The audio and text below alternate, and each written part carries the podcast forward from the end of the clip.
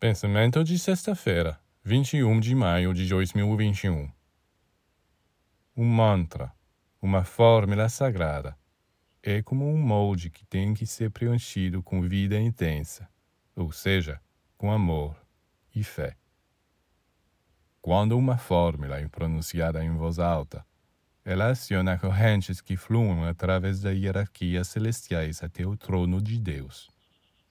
Uma fórmula deve ser pronunciada pelo menos três vezes para que possa tocar os três mundos: físico, espiritual e divino. A repetição da mesma fórmula sem se cansar atua nas profundezas do subconsciente, onde estão as raízes do nosso ser.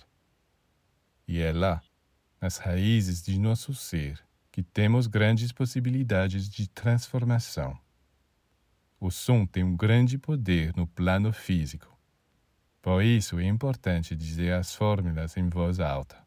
Se você pensa numa fórmula sem pronunciá-la, as forças se acumulam apenas no plano mental e não há realização no plano físico. Para que as forças invisíveis tenham a possibilidade de agir, a palavra é necessária.